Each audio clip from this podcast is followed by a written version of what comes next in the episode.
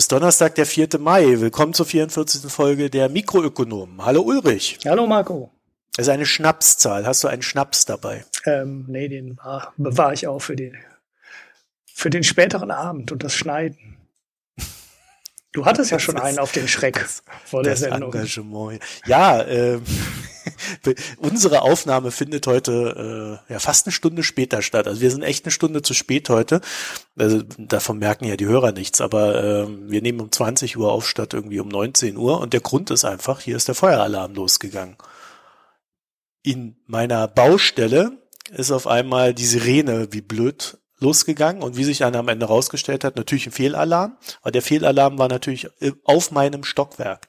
Und als ich dann irgendwie so nach zehn Minuten äh, mich mit den Nachbarn abgesprochen hatte oder oder mich mich kurz mit den Nachbarn besprochen hatte und äh, eigentlich keiner so richtig Lust hatte, das Haus zu verlassen, weil es alle für einen Fehlalarm gehalten haben, was, was für sehr großes Vertrauen in die Baustelle ja. spricht, ähm, bin, bin ich, habe ich dann mich entschlossen, mein mein Stimmzettel äh, zur Sozialwahl, den ich gerade ab, äh, ausgefüllt hatte, abzugeben beim Briefkasten und mir etwas Ruhe zu verschaffen, weil der Feueralarm funktioniert wirklich gut und laut und lang. Und dann bin ich im Treppenhaus äh, der Feuerwehr über den Weg gelaufen und die hat mir dann gesagt, und dann habe ich gefragt, ja, wie sieht's denn aus? Äh, wo brennt's denn? Wissen wir nicht. Wie sich dann aber rausstellte, war es äh, so, dass tatsächlich auch noch auf meinem Stockwerk der Alarm ausgelöst wurde. Aber nicht in den Wohnungen, sondern im Flur. Mhm. Jetzt vermutet natürlich jeder, dass das ein böser Handwerker war. Mhm. Naja, gut. Kann ja auch noch schlecht angeschlossen sein. Ne? nee, so. nee. Das, das Schöne ist ja, das ist hier direkt mit der Feuerwehr verbunden. Das heißt, wenn irgendwo ein Alarm losgeht, weil irgendeiner irgendwas macht oder weil, weil, weil zu viel Rauchentwicklung, aus welchem Grund auch immer, kommt sofort die Feuerwehr. Oh je. Das heißt, ähm, je öfter ein Fehlalarm, desto teurer wird das. Das würde mich ja ganz mal interessieren, wer dafür bezahlt. Der Handwerker. Ja, ich vermute mal, das wird auf die Nebenkosten aufgeschlagen. Das wäre natürlich sehr nett. ja, also wenn, wenn kein Schuldiger zu identifizieren ist, dann äh, wird das wohl die Gemeinschaft hier tragen müssen. Mhm. Okay, ja. also Mietrechtsexperten an die Front, ihr könnt uns einen Kommentar hinterlassen. ja. Erzählt uns mal, wie viel ärmer ich werde. Mich würde ja auch mal interessieren, wie viel so ein Einsatz, so ein Fehleinsatz kostet ich meine da irgendwie über 1000 Euro mal was gehört zu mhm. haben. Das ist aber ja, schon so, so lange Das habe ich auch im Kopf, genau. Das ist ja. wird relativ schnell, relativ teuer, je nachdem, mit, mit wie vielen Autos die rauskommen. Mhm. Ja, naja, zwei waren's. Und die Polizei war auch da. Ja, jedenfalls, ich habe jetzt Sozialwahl gewählt. Ich habe zwar keine Ahnung, was ich da getan habe. Äh, ich habe nur irgendwie äh, bei der Lage der Nationen gehört, dass die Sozialwahl stattfindet. Mir wurde äh, dort erläutert, dass das nicht sonderlich sinnvoll ist, aufgrund diverser Umstände. Also wer sich das mal reinziehen will. Und ähm, dann äh, habe ich das abgeschickt, habe irgendwas gewählt, also quasi meine Krankenkasse, irgendeinen unabhängigen Verein der, der Techniker-Krankenkasse, was auch immer das wiederum bedeutet. Ähm, ja, naja, so nach dem Motto, ich, ich bin Demokrat und darf wählen, also wähle ich, mhm. was auch immer es bringt. Es mhm. kostet zumindest nichts. Ja, aber ähm, wir können ja mal äh, mit, mit dem Podcast anfangen. Genau, wir fangen mit dem Podcast du, an. Du hast, du hast recherchiert. Ich habe recherchiert. Ähm, ich habe äh, total recherchiert und ähm, bevor wir jetzt hier die ganzen Erkenntnisse ähm, im Podcast ausbreiten können, hat dummerweise T3N einen Artikel dazu geschrieben, in dem dann alles stand, ähm, was ich dann rausgefunden habe. Ähm, es ging um ja, die. Die haben wahrscheinlich unseren Podcast gehört und sich gedacht, ja, da schreiben wir mal was drüber. genau. Ähm, wir haben ja wichtige, wichtige Hörer ähm, überhaupt und überall. Ähm, naja, es geht halt um deine Emsen-Geschichte, ne? Diese mhm. ähm, zu billigen Produkte, die dann Leute über gehackte ähm, Verkäufer-Accounts ähm, an den Mann bringen wie die Nummer genau abläuft. Und wir hatten ja letzte Mal äh, ja die Einschränkung oder oder mh, hm, der Knackpunkt an der ganzen Geschichte war, ähm, dass wir davon ausgegangen sind, dass du das Geld erst nach zwei Wochen bekommst. Also zwei Wochen nachdem du das Produkt als versendet gemeldet hast, bekommst du das Geld ausgezahlt. Ähm, ja, oder eine Woche oder so, ich weiß es gar nicht. Ja. Naja, also halt ja. mit, einer, mit, einer großen, mit einer großen Zeitverzögerung. Mhm. Ähm, ich hatte damals aber auch schon ganz grob im Kopf, dass ich, ähm, als ich da noch so ein Verkäuferkonto hatte, das ich glaube ich auch immer noch habe, äh, das aber aus irgendwelchen steuerlichen Gründen gesperrt ist, weil Amazon da irgendwas kontrollieren wollte und ich da nie die Unterlagen eingereicht habe. Ähm, Aha. Ja, das ist ja, ist ja wurscht. Also ich habe da drei Sachen drüber verkauft mhm. und sieben sind da drin stehen geblieben, die nie jemand gekauft hat. Und dann haben die irgendwann mal jeden, ähm, irgendwann haben die angefangen, jeden Kunden zu verifizieren. Da musste irgendwie eine Steuer-ID oder irgendwas musste ich da hinschicken. Ich habe keine Ahnung. Ich habe es auf jeden Fall nie gemacht, weil ich habe das nochmal ausprobiert für so ein paar Produkte. Und äh, naja, das lohnt sich auch im Vergleich zu eBay nicht, weil das, was sie an Gebühren nehmen bei Amazon, ist halt auch sehr hoch. Ähm, ja, zwei Sachen gingen halt sofort weg. Das ist ganz nett bei Amazon, wenn du da so Standardprodukte hast, die sich gut verkaufen und du machst da den niedrigsten Preis, kannst du auch davon ausgehen, dass das Ding sehr schnell weg ist. Aber ansonsten macht das auch keinen großen Unterschied zu den anderen Marktplätzen. Naja, auf jeden Fall habe ich da jetzt kein äh, gültiges äh, Verkäuferkonto mehr. Aber ähm, ich hatte das damals auch so äh, noch so im Hinterkopf, dass man das Geld bei Amazon ziemlich schnell bekommt und dass es keinesfalls irgendwie mit 14 oder 16 Tagen Verzögerung passiert. Ähm, und genau das ist äh, jetzt auch bei T3N rausgekommen. Also das ist genau das, warum die das machen. Die machen den Fake-Shop, ähm, verkaufen ein Produkt, äh, was sie überhaupt nicht im, äh, im Angebot haben, zum mhm. unglaublich niedrigen Preis, melden das sehr schnell als äh, verkauft und bekommen dann ähm, in manchen Fällen, wo Amazon nicht aufpasst, halt auch sehr schnell das Geld ausgezahlt. Das war in der ersten Version ähm, von äh, des Artikels bei T3N nicht drin. Das war auch dann der mögliche äh, dass die hatten also im Endeffekt genau den gleichen Knackpunkt drin wie wir auch, nämlich dass äh, der Versand sich halt lange hinziehen muss, weil sonst in der Zwischenzeit ähm, dass ja auffällt, ähm, dass das Produkt nie ausgeliefert wurde. Mhm. Aber genau das ähm, haben die im Artikel bei T3N nachträglich auch korrigiert und das nachgeliefert, dass es eben die Auszahlungsfrist nicht zwei Wochen lang ist, sondern ähm, dass es teilweise äh, viel schneller passiert. Und äh, es gibt auch schon äh, ja real existierende Schäden. Also es gibt halt wirklich äh, Leute, ähm, die das Geld, also ähm, es gibt halt wirklich trügerische Händler, die das Geld erhalten haben. Ja, okay, ich kann dazu ergänzen, äh, meine Sache mit Amazon ist da auch noch nicht so ganz gelaufen, weil ich habe ja zwei Produkte da bestellt. Und äh, bei dem einen Produkt, äh, also wie ihr wisst, bin ich ja bei N26 und N26 hat ja eine Kreditkarte auf dem Konto liegen. Das ist quasi eine guthabenbasierte Kreditkarte, die dann da drauf liegt.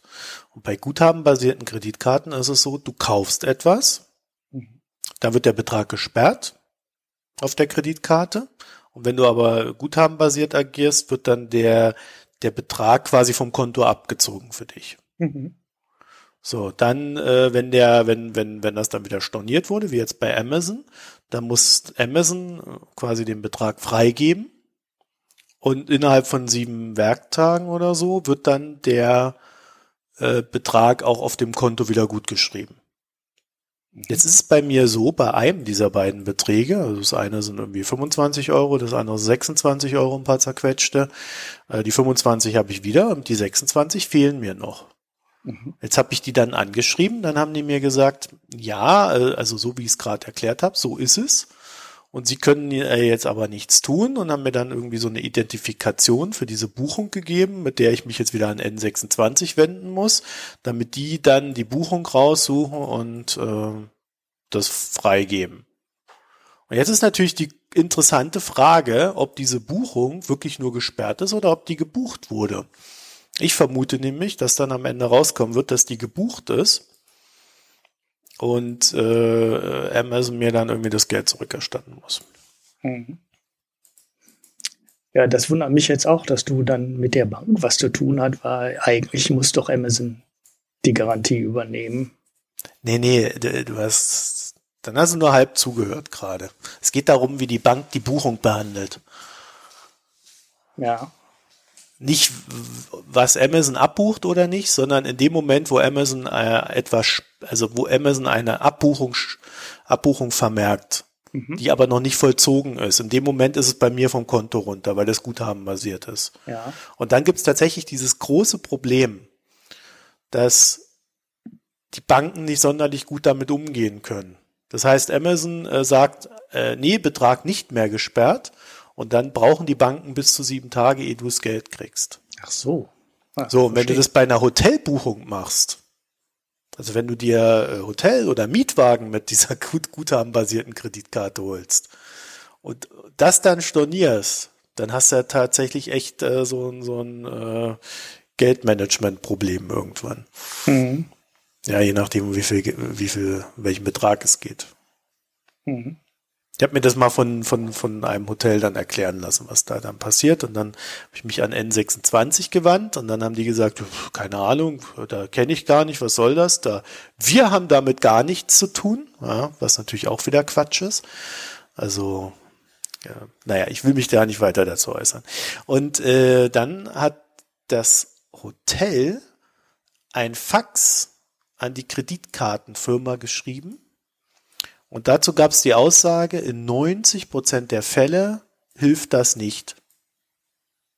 Mhm. Und dem Fax stand drin, dass die Buchung äh, wieder freigegeben wurde und man sie bitte auch entsprechend zu behandeln hat. Und es hat aber bei mir funktioniert. Ich hatte dann am Abend das Geld wieder frei. Mhm.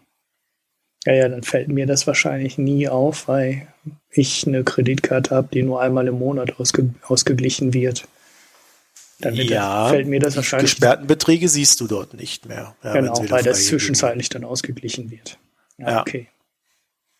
Ja, also das heißt, äh, entweder hat da tatsächlich eine Abbuchung geklappt, äh, die Amazon durchgerutscht ist, das wird noch interessant, also wir sind hier immer völlig live und äh, immer immer gut mit dabei beim Ausprobieren. Ne? äh, also naja, ich ich werde dann berichten, was irgendwann bei rausgekommen ist. Ich muss jetzt wieder eine äh, eine E-Mail an an N26 schreiben und die die äh, haben da irgendwie so eine Antwortzeit von zwei Wochen, als ich das letzte Mal probiert habe. Deswegen beeile ich mich damit auch gerade irgendwie nicht und hoffe, dass einfach das Geld wieder da ist. Ja, ja. Aber das muss ich jetzt langsam machen, ja. Und es gibt bei N26 im Gegensatz zu allen anderen Banken, die ich kenne, keine Möglichkeit, einen Umsatz zu reklamieren. Mhm. Und dabei ist mir dann, und das liegt mir auch schon lange auf der Leber äh, bei N26, die kriegen noch nicht mal hin, dass ich einen gescheiten Verwendungszweck sehe. Also es ist auch ein ganz großes Manko.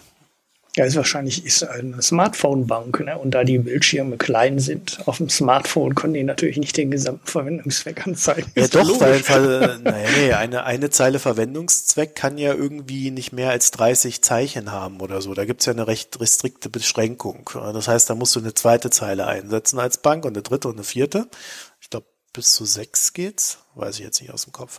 Ähm, jedenfalls gibt's dann mehrere Zeilen mit höchstens 30 Zeichen oder so oder 25, also ich, ich, ich meine 30 müssten es momentan sein. Und äh, die müssten auf das Smartphone, auf den Smartphone-Bildschirm ziemlich genau draufpassen. Ja, das ist nicht gut für die Übersicht. Also du gehst da viel zu altmodisch ran an gesamten ja, ja. Verwendungszwecke. Heute die Smartphone-Generation, die will nicht mehr sehen als eine Zeile. Ja, der, ja, tatsächlich. Also steht dort nur äh, Abbuchung Amazon. es, es ist wirklich, es ist wirklich echt eine Katastrophe. Das steht bei mir auch so, aber ich kann es dann aufklappen, ne? Oder wenn ich die Printansicht aufmache, da dann bekomme ich auch eine lange Ansicht oder so. Aber ja, ich, ich kann halt dann auch bei so einer altmodischen Bank. Ja, ich kann dann in der Weboberfläche da drauf drücken und dann geht an der Seite etwas auf und dann steht dann aber auch nicht mehr, aber es sieht ganz gut aus. Hm. ja. naja, aber sie haben ein paar hunderttausend Kunden. Ja, jo. die wahrscheinlich alle äh, und zwei Tage Downtime gehabt, irgendwann jetzt diese Woche, ne? letzte Tage. Ja, wir fragen uns ja immer noch, welches Sicherheitsproblem es dieses Mal war. Ja, angeblich gar keins. Ich habe ja auch ja. auf, ich habe auf Twitter ja auch äh, irgendwas geschrieben, aber auf Twitter sind die ja sehr schnell. Ne? Also die monitoren ihren Namen und äh, das ganz genau. Und äh, sie haben dann sofort gemerkt, dass ich irgendwas geschrieben habe, dass sie jetzt irgendwie seit äh, fast äh, seit 24 Stunden down sind. Dann kam sofort eine Antwort. Ja, das wären zwei unterschiedliche Vorfälle gewesen. Hab ich gesagt, ja, ist ja schön, dass das zwei unterschiedliche Vorfälle sind, aber wenn ihr nicht auf eurem Twitter-Account meldet, dass das zwischendurch mal wieder funktioniert hat, ähm, könnt ihr nicht äh, darüber meckern, dass da draußen alle Leute denken, ihr wärt die ganze Zeit down gewesen. Naja, Kommunikationspolitik bei denen war ja äh, schon immer etwas ähm, ja, verbessert. Ja, aber seit man mir gesagt hat, dass ich viel zu unfreundlich gegenüber N26 sei, äh, äußere ich mich dazu ja nicht mehr über die, über die äh, Kommunikationspolitik dieses Ladens. Ja. Wollten wir auch gar nicht äh, als Thema nehmen, egal. Ja, weg damit. Weg ähm, damit. Nächstes. Ja, also äh, ist es jetzt tatsächlich bei Amazon nur das? Also, oder haben die noch mehr gefunden dabei? Nein, T3? das scheint, äh, das scheint wirklich ganz äh, äh, ganz ähm, billiger Betrug zu sein. Man äh, nimmt ein Produkt, Meine verkauft Güte. das als billigstes und Amazon zahlt sehr schnell das Geld auf und die sind dann schneller weg, als man gucken kann. Also die ganz alte Masche, wo man sich echt fragt, äh, wieso hat es vorher noch keiner gemacht? Also ja, wo halt ich mich immer frage, warum arbeiten wir eigentlich noch? Ne? Ja. Also äh, es ist ja, das ist ja eine Katastrophe. Also eigentlich muss sich ja irgendwas geändert haben, in der äh, irgendwas in den letzten Jahren geändert äh, haben, dass die ähm, Betrüger jetzt anfangen, so eine Masche zu machen. Denn naja, du hast halt, gibt es irgendwo anonyme Konten? Gibt es irgendwo die Möglichkeit, das Geld anonym irgendwie abzuziehen? Weil normalerweise naja, du hast du ja ein Konto, ne? Und wenn du ein Konto hast, ähm, dann äh, kennen die Personalien, du weißt, wer das ist und äh, die kommen dir doch eigentlich relativ schnell auf die Schliche. Tja, also es gibt sicherlich gehackte Konten, über die du das Geld irgendwo in die Karibik transferieren kannst und dann ist es weg. Mhm. Äh, das wäre eine Methode. Dann, tja, also ich, ich weiß noch, dass ich immer so Spam-Mails bekomme oder mal bekommen habe. Äh, ich bekomme ja mittlerweile recht wenig, aber es gibt auch mal so Spam-Mails, wo, wo du dann so angeschrieben wirst. Äh, das heißt, ah, ich habe einen ganz tollen Job für dich, melde dich doch mal. Mhm.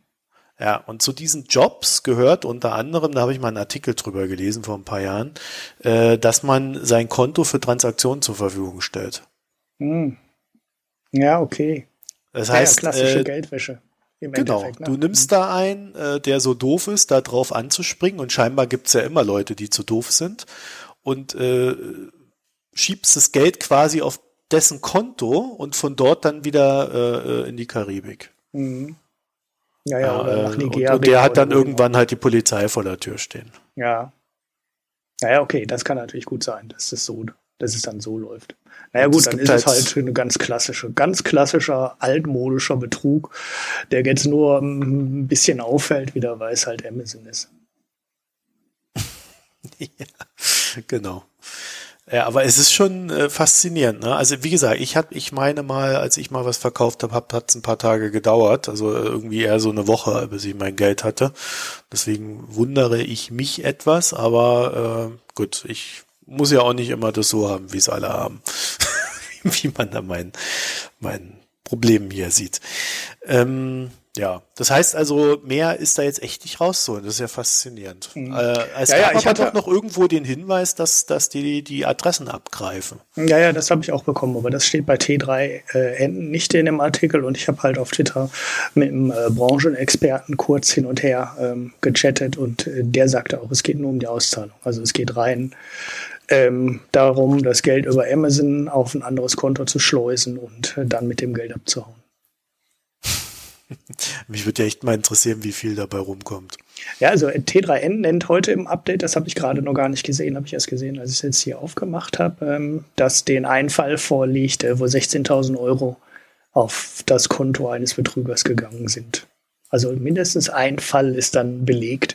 Aber wenn man sich das anguckt, T3N hat auch einen Artikel gefunden, irgend so ein Fitbit, ähm, so eine Fitbit Smartwatch oder Activity Tracker wo sie gesagt haben, in dem Marktplatz, ich muss mal gerade kurz zurückscrollen, sind die letzten von den 16 Angeboten, ähm, den 16 preiswertesten Angeboten werden die 15 von Fake-Händlern.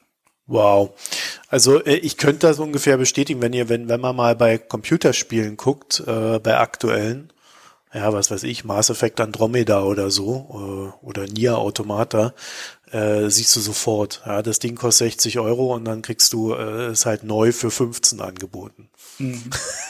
ja, und da, und da sind dann auch nicht nur einer dabei. Also, naja, Amazon hatte ja noch gesagt, dass da teilweise auch gehackte Accounts dabei sind. Deswegen sind dann auch wieder nicht nur neue Verkäufer, sondern auch Accounts, die, die schon irgendwie Sachen verkauft haben und so weiter dabei. Weil ich habe natürlich auch nicht bei einem neuen Verkäufer gekauft, sondern bei einem mit äh, fünf Sternen und äh, 15 verkauften Sachen und so weiter. Aber ja, gut. Dann würde ich sagen, belassen wir es dabei. Ganz schön, ja, billig, wie die Amazon da so abzocken. Genau. Da hatten wir schon schönere Fälle von Betrug ne, in unserem Podcast. ja, wo, wobei es halt dann auch wieder bei dem Fazit bleibt. Scheinbar äh, ist es halt so, dass die Sicher Sicherheitsanforderungen äh, äh, viel zu teuer sind, als dass man halt diese ganzen Betrugsfälle ähm, äh, verhindert. Ja, also so, scheinbar ist es billiger, sich betrügen zu lassen, als, als äh, das Geld halt in die Hand zu nehmen, sowas zu verhindern. Mhm. Also wir können noch mal darauf hinweisen, ne, macht die Two-Factor-Authentication an, auch wenn die bei mir ähm, irgendwie immer noch nicht zuschlägt, obwohl ich die aktiviert habe. Aber ja, bei mir auch nicht. Man muss wahrscheinlich das äh, Passwort nachher noch mal wechseln. Das wollte ich eigentlich noch durchspielen, habe ich aber ähm, nicht gemacht. Ähm, den anderen Hinweis, den wir auf Twitter noch zu dem Thema bekommen haben, war ähm, die App Authy, also Authy mit T-H-Y ähm, würde von Amazon auch unterstützt und äh, das wäre wohl, das ist wohl eine App, die benutze ich nicht, aber die kenne ich und die wird ähm, ziemlich häufig im Zusammenhang mit äh, Two-Factor Authentication empfohlen, um das abzuwickeln. Mhm. Packe ich in die Show. Ist das jetzt, äh, weil man, weil man Google und so nicht haben will, oder? Ähm, ich glaube, dann umgehst du diesen SMS, dann umgehst du diesen SMS weg. Aber das kann ich jetzt äh, auch ad hoc nicht sagen. Aha. Weil ich habe das auch gelesen, habe mich dann halt gefragt, warum man das tun sollte, ne? Diese, diese App zu nehmen. Also ich habe halt diesen, diesen Google Authenticator. Ach so, du benutzt das von Google. Okay, ich kriege ja. einfach immer nur SMS geschickt. Ganz doof, ganz alt. Obwohl ja, ja aber bei Amazon kriege ich nichts, obwohl ich es aktiviert habe und das Passwort geändert habe und äh, so, keine Ahnung, was da los ist. Ja. Ja. Ja, wobei wir ja wissen, dass SMS auch total unsicher sind, ne? aber das Thema wollten wir eigentlich gar nicht machen. nee, das Thema wollten wir nicht machen, aber SMS sind total unsicher und Heise hat darüber geschimpft, also wenn wir jetzt schon mal dabei sind, äh, und da mal einen Artikel drüber geschrieben, dass äh, scheinbar äh, diese, diese SMS S, also es gab, es gibt im UMTS-Netzwerk eine seit 2014 bekannte Sicherheitslücke, die die Telekom-Giganten versprochen haben zu, zu schließen, scheinbar aber nicht gemacht haben und deswegen konnten irgendwelche Betrüger die Tanz abfangen und mhm. umleiten. Mhm. Ah, ja. ja, also da fällt mir dann auch nichts mehr zu ein. Nee, es ist schon ganz lustig, weil es war echt äh, 31C3, ne? also der ist zweieinhalb Jahre her, wenn ich es jetzt richtig im Kopf habe.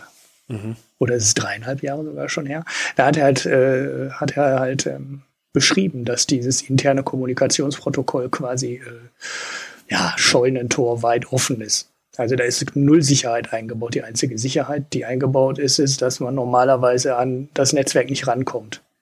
So, wenn man aber drin ist, kann man da alles machen und alles ist ungesichert. Ja, und äh, daher weiß man, eigentlich kann, ähm, wenn du einmal in dem Netzwerk drin bist, jeder gefälschte SMS schicken, mitlesen, ähm, ja, und alle, alle möglichen fiesen Sachen machen in dem Netz. Und naja, gut, das war jetzt ewig frei, äh, bekannt und offen und jetzt äh, wird's geschlossen. Ähm, also eigentlich an der Stelle immer noch nicht, aber ähm, man äh, bekämpft es über eine andere Stelle. Aber man sieht, solange die Lücke keiner ausnutzt, also wenn du eine Sicherheitslücke hast und so ein, so ein netter Hacker, so ein Whitehead-Hacker geht hin und äh, legt die Lücke offen, dann sagen alle, aha, aha, oh, oh und keiner macht was.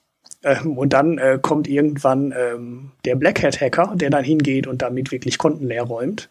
Und dann wird was getan. Aber vorher, bevor der böse Hacker kommt, werden Lücken echt so häufig ignoriert, dass man sich fragt, was die Ja, das muss einfach gesetzlich ne? geregelt werden, dass die eine Pflicht haben, die Lücken zu schließen oder sonst komplett in der Haftung drin sind. Ja.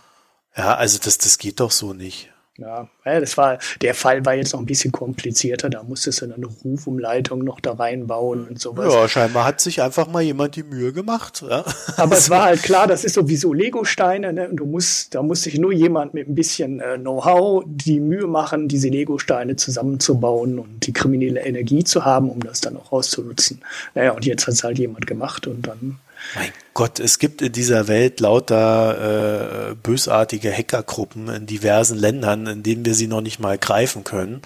Ja, äh, teilweise staatlich gestützt oder eben auch nicht. Und äh, natürlich wird es irgendwann jemand auslützen. Also ich, ich verstehe da echt diese, diese Logik nicht. Aber das ist, glaube ich, ähm, tatsächlich ein Gesetzesproblem. Ja, da braucht's große Strafgelder, dass das richtig spürbar ist, wenn die Scheiße bauen. Und, und wenn die, wenn die dann auch noch so lange wissen, dass da eine Sicherheitslücke ist und äh, die dann nicht geschlossen haben explizit, äh, dann, dann gehört denen am besten noch gleich die UMTS-Lizenz weggenommen. Mhm. Ja, ja. Du merkst das schon immer, wenn von den Firmen so ein Dementi kommt, was so in die Richtung geht, so ah, äh, ähm, perfectly crafted äh, Angriff und so. Und wenn da einer ganz ja, viel Know-how hat und diese ganzen kleinen einzelnen Sachen zusammensteckt, dann wäre es theoretisch möglich, die zu nutzen. Und dann weißt du schon, wenn so eine Pressemitteilung kommt, weißt du schon, genauso denken die auch. Und dann machen die nichts. Wenn so eine Pressemitteilung rauskommt, kannst du dir schon relativ sicher sein. Sie machen dann nichts, weil sie selber offensichtlich glauben, dass das so kompliziert ist, dass das wohl keiner machen wird. Ähm, und äh, falls es ja doch jemand macht, dann kriegen wir den ja dann nachher, wenn er sich das Geld irgendwo auszahlen lässt. Aber ähm, es darf halt gar nicht so weit kommen. Man muss das System halt sicher machen. Naja, gut. Gut, in dem Sinne schließen wir das elende Thema Banken und äh, Telekom-Konzerne und Amazon ab. Das ist ja auch eine schöne Dreieinigkeit. Ähm, was machen wir denn jetzt? Machen wir gleich Puerto Rico, oder? Jo. Ja. Das ist weißt doch du, groß. das ist? Ist das groß? Das, ja, ja, das ist groß. Ja, die Zahlen sind auch groß. Thema. Großes Thema, ja. Ja, haben, die haben, ja, ist eigentlich, eigentlich ist es, ja, ich glaube, Griechenland hat noch mehr Schulden. Also Puerto Rico das ist ein, wie wir herausgefunden haben, ein, ein Freistaat der USA, also quasi das Hamburg von USA. Äh, oder nee, das Sachsen Bayern. von USA. Ja, oder Bayern. Ähm, also kein Bundesstaat, sondern ein Freistaat. Da irgendwie assoziiert und ähm, entsprechend schwierig ist es, wenn so ein Freistaat auf einmal einen riesigen Schuldenberg hat. In dem Fall Pensionsverpflichtungen über 49 Milliarden äh, Dollar. Nicht, nicht Euro, jetzt hätte ich fast Euro gesagt. Nein, es sind Dollar und 70 Milliarden an Schulden im öffentlichen Sektor. Also das ist ordentlich. Und der äh, Gouverneur äh, von Puerto Rico hat jetzt gesagt, okay, wir können das nicht mehr bedienen, wir würden jetzt gerne in Insolvenz gehen. Und das hat sich jetzt irgendwie über mehrere Jahre abgezeichnet. Und dann hat man halt überlegt, wie macht man das und hat äh, ja ein Gesetz geschaffen, das Puerto Rico quasi Bundesstaat ähnlich eine Insolvenz ermöglicht. Ich meine, ich glaube, wenn es ein Bundesstaat ist, dann wäre es Chapter 9, also äh, 9. Und äh, in dem Falle ist es aber jetzt nicht Chapter 9, sondern es ist etwas ähnliches. Und die anderen Bundesstaaten sitzen dann da wohl auch irgendwie mit in dem äh, Board, das dann darüber entscheidet, was da am Ende passiert. So, jetzt heißt, jetzt wird verhandelt mit den Gläubigern und dann wird man sehen, was da am Ende bei rauskommt. Das interessiert uns jetzt eigentlich gar nicht so sehr das Ganze wird auch offiziell nicht Insolvenz genannt. Das ist äh, auch noch so ein Thema. Aber ich finde, das ist so ein schönes Beispiel, wie man es machen kann. Im Vergleich zu Griechenland, ne? meinst in, du? Ja, das äh, hätte ich jetzt noch hinterhergeschoben. Es ist, es ist eine Möglichkeit, wie man es recht unkompliziert, sicherlich auch über äh, längeren Zeitraum verhandelt, einfach mal machen kann, dass ein ein, ein Freistaat äh, in dem Fall ein finanzielles Problem hat. Äh, die Gläubiger haben ein Interesse, der Staat hat ein Interesse, die USA hat ein Interesse. Ja, und dann findet man einfach mal eine konstruktive Lösung. Mhm. So, am Ende wird Puerto Rico äh, weiterhin äh, den Dollar haben. Es wird nicht aus der Dollarzone rausfliegen. und äh, man, man wird weniger Schulden haben und äh, dann geht's irgendwie weiter. So. Und da dachte ich mir halt, naja, wieso machen wir eigentlich nicht sowas mit Griechenland? Mhm. Ulrich, warum machen wir das nicht? Das weiß ich nicht, weil die in Europa halt irgendwie, weiß ich auch nicht, ein bisschen doof sind. Also erst nochmal, um die Zahlen vielleicht nochmal ins Verhältnis zu setzen. Ne? Wenn man Puerto Rico jetzt nimmt, ich habe einen ähm, Artikel der New York Times hier auf, die äh, melden 74 äh, Milliarden äh, Staatsschulden und 49 Milliarden unfunded, äh, also Renten, äh, Pensionsverpflichtungen. Mhm. sind wir bei 125 Milliarden. Ähm, Griechenland, die Schulden von Griechenland liegen so irgendwie bei 190, 200 Milliarden. Das heißt, wir reden über eine Summe, die jetzt gar nicht so viel ähm, größer ist ähm, oder so viel kleiner ist als das, was im Fall von Griechenland ähm, beim Schuldenschnitt oder bei einer Schuldenrestrukturierung entstehen würden. Mhm. Wo man sich dann schon wirklich wundert, ist, äh, wie relativ geräuschlos und äh, auch wie pragmatisch die Amerikaner an so ein Problem rangehen. Einfach sagen, hey, wir können die ja gar nicht abwickeln, da gibt es kein Gesetz für, okay, machen wir eins. Ja, also dieses Chapter 9 geht halt nicht, dann machen sie halt ein eigenes Abwicklungsgesetz nur für Puerto Rico.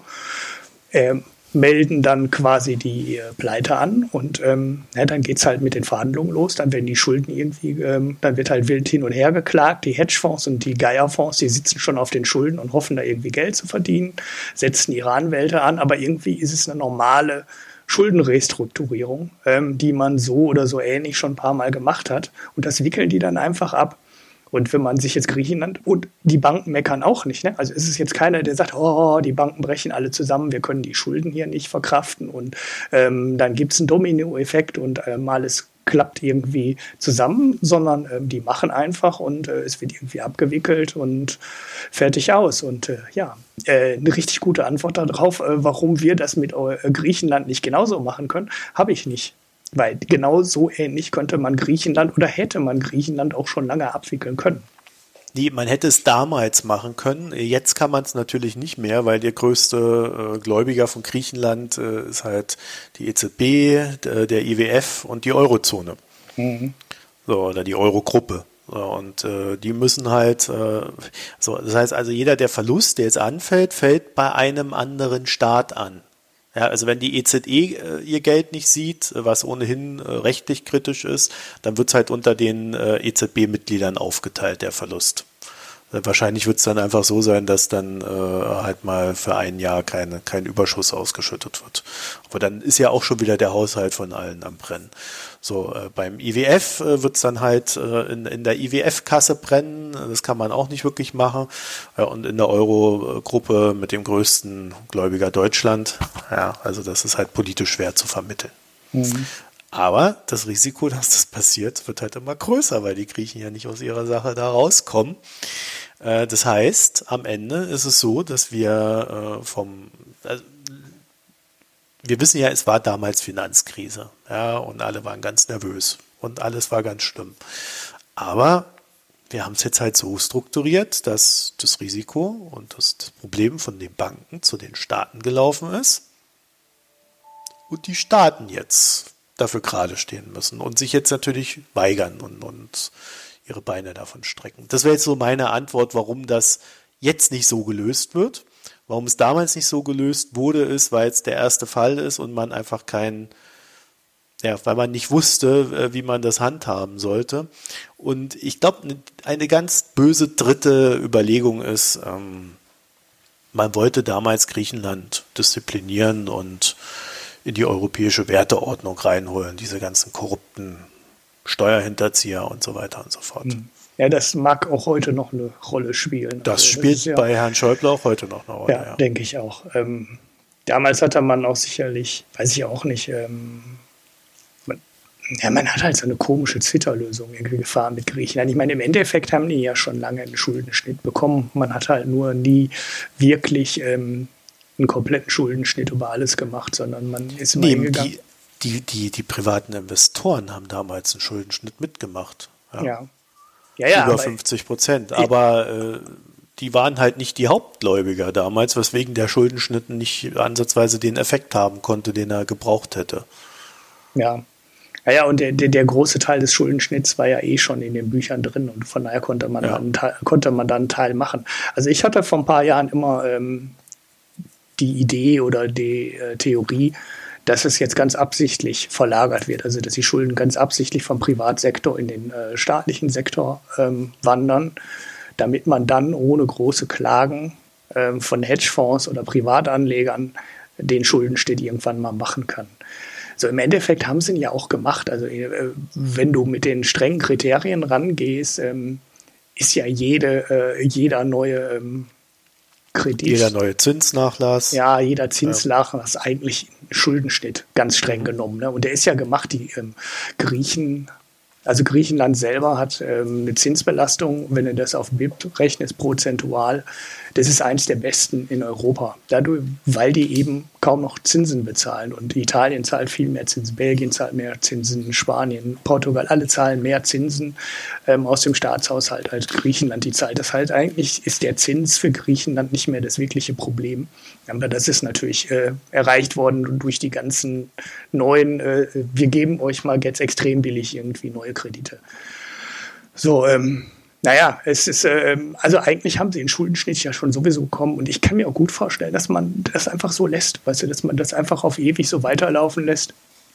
Darauf hofft, dass wir irgendwann mal wieder vernünftig äh, Inflation bekommen, sich die alten Schulden ähm, ja entwerten und äh, die äh, Zinszahlungen dann irgendwo beim halben Prozent oder beim Prozent liegen auf die gesamte Summe gerechnet und dass Griechenland dann halt auch nicht wehtut.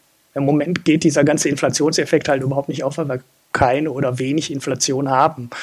Na, allein wenn wir jetzt eine normale Inflationsrate gehabt hätten über die äh, letzten äh, fünf Jahre oder ne, fallen ist die Krise so richtig, wann hat man den ersten Schuldenschnitt? also rechne das mal von da aus hoch und wir hätten eine normale Inflation gehabt. und wir hätten nicht die Krise bekommen, äh, die wir hatten, dann hätten wir ja schon 15 Prozent, 10, 15. Ich meine, 2011 war das. Ja, ne? Irgendwie sowas um den Dreh. Dann hätten wir schon fünf, sechs Jahre ähm, allein durch die Inflation wäre der Schuldenstand schon äh, um 15 Prozent. Nee, Februar 2012 war es. Ja. Sowas. Allein dadurch ja. hätten wir schon äh, 15 Prozent Pi mal Daumen ähm, an Entlastung gehabt. Allein mhm. durch die normale Inflation, die wir langfristig haben. Und da wären wir halt heute nicht mehr bei 180 Prozent ähm, im BIP. Ja, aber das haben wir ja nicht gehabt. Also, äh, und das liegt ja auch daran, dass die EZB, äh, also es liegt ja dann auch noch an der EZB, zumindest zum großen Teil. Äh, die hat natürlich andere Kriterien, warum sie das so macht, aber äh, am Ende äh, spielt auch wiederum Griechenland da mit rein, dass die Zinsen halt so niedrig sind, wie sie jetzt gerade sind, inklusive äh, Aktie, äh, Anleihen-Rückkaufprogramm von der EZB, was ja auch noch nebenher läuft. Ja, naja gut, aber ja. geh mal davon aus. Äh, ja, also, aber du kannst ja nicht mal mit diesen theoretischen Sachen äh, da rechnen, sondern es ist ja jetzt so, wie es ist.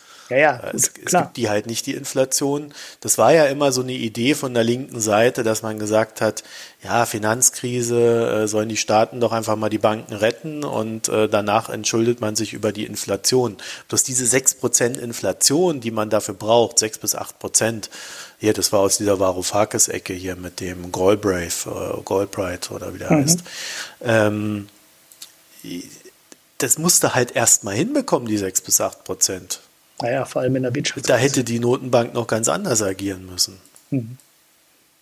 Ja, und dann ist halt auch immer die Frage, wo entsteht denn da dann die Vermögensblase, die die, äh, die, die Inflation so hoch treibt? Weil wenn die in Preis, äh, wenn die in Essen stattfindet, ja, dann verhungern dir die Leute. Ja. Wenn sie in Immobilien stattfindet, äh, dann reden alle über ungleiche Einkommen. Das wäre ja jetzt ein aktuelles Thema zum Beispiel, dass die Reichen immer reicher werden und so weiter. Also auch wenn sie in Aktienkursen stattfindet. Also äh, ich finde das ein ganz gute, einen ganz guten Hinweis vielleicht auch äh, darauf, mal festzustellen, dass so diese ganzen linken Diskurse, die wir da sehen, auch immer so eine Art äh, Selbstbestätigung enthalten. Ne? Also erst sagt man, ja, man, die soll, der Staat soll die Schulden übernehmen und wenn er dann die Banken gerettet hat und ähm, äh, da dann ordentlich auch die, das Finanzsystem dann äh, hingestellt hat, soll er sich über Inflation entschulden. Wenn du diese Inflation hast, hast du aber den Effekt, dass er meistens über Immobilien und Aktien und ähnliche Vermögenswerte läuft, also über Sach, äh, Sachwerte. Und das wiederum heißt, dass äh, die Ungleichheit in der Gesellschaft immer größer wird, weil an diese Sachwerte, da hat halt nur eine gewisse Schichtanteil. Und das ist nicht der normale Arbeiter. Mhm. Ja, das ist, äh, wie soll man sagen, ähm, der ähm, Bailout-Effekt, den man bei den Großanlegern sonst auch hat.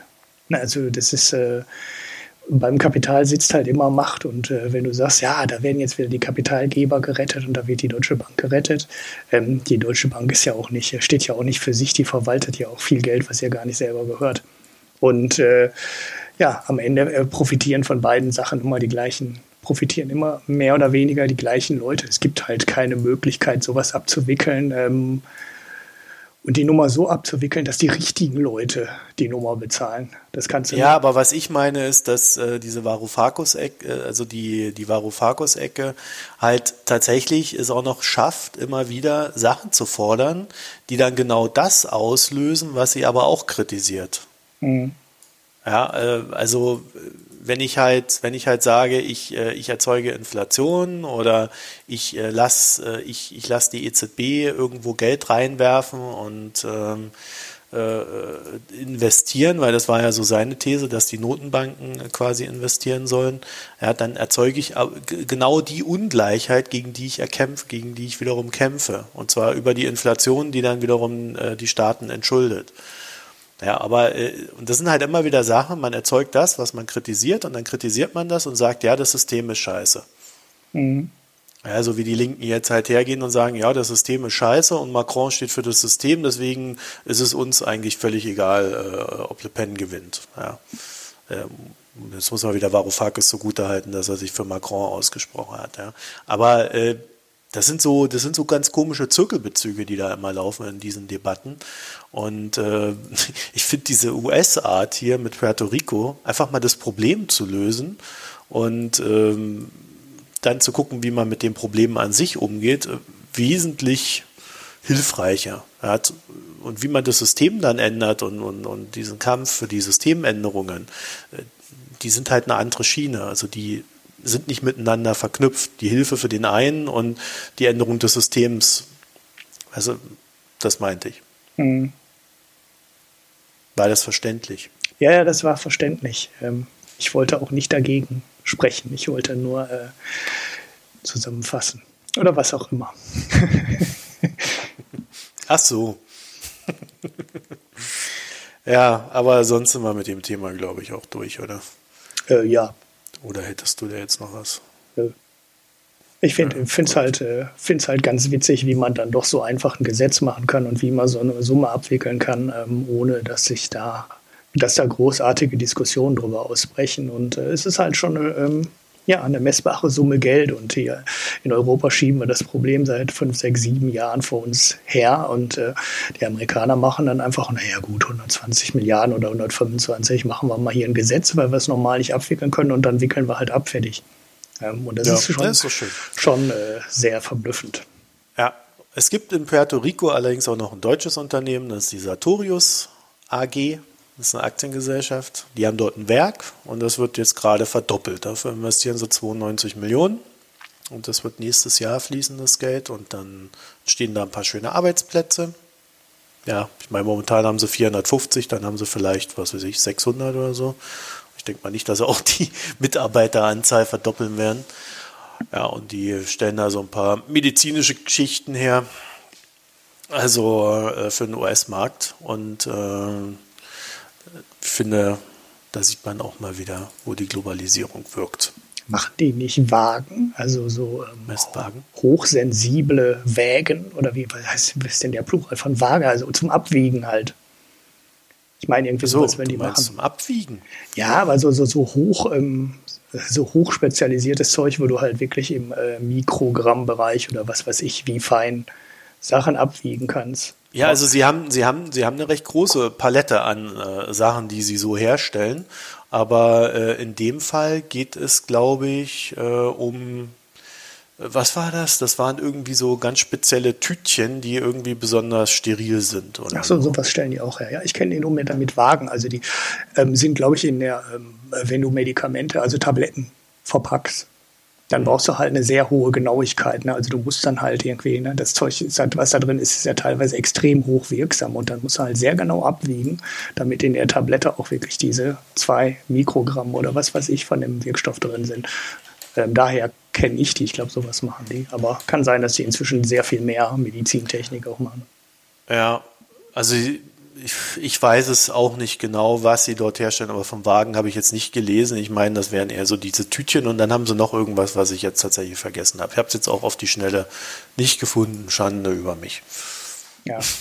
Also es wird auch in, in, äh, in, äh, autonomen Regionen, Freistaaten und äh, so weiter durchaus noch Geld investiert, ähm, wenn die, äh, wenn diese Region pleite ist. Das interessiert so Wirtschaften oder so Unternehmen oft gar nicht äh, so wahnsinnig. Was halt tödlich ist, ist. Genau, äh, was halt tödlich ist, also was halt passieren muss, ist, äh, die Kuh muss vom Eis und ähm, es darf halt nichts anderes drohen. Und in Griechenland war, glaube ich, immer das ganz, ganz große Problem, dass äh, Leute mit dem Euro-Rauswurf gedroht haben. Das hat die Investition in Griechenland total abgewürgt. Weil ja. jeder, der weiß, dass, der, dass ein Land aus dem Euro fliegen kann und danach die eigene Währung, die dann immer, wie auch immer sie dann nachträglich eingeführt wird, halt 40, 50 oder 60 Prozent niedriger wird, dann investiert doch keiner mehr Geld in diesem Land, wenn du weißt, ich kriege nachher alles für den halben Preis. Das besser oder schlimmer und äh, nachhaltiger kannst du Investitionen eigentlich nicht abwirken, als ähm, mit dem Euro-Rauswurf zu drohen. Also das ist dann ja. völlig und komplett idiotisch.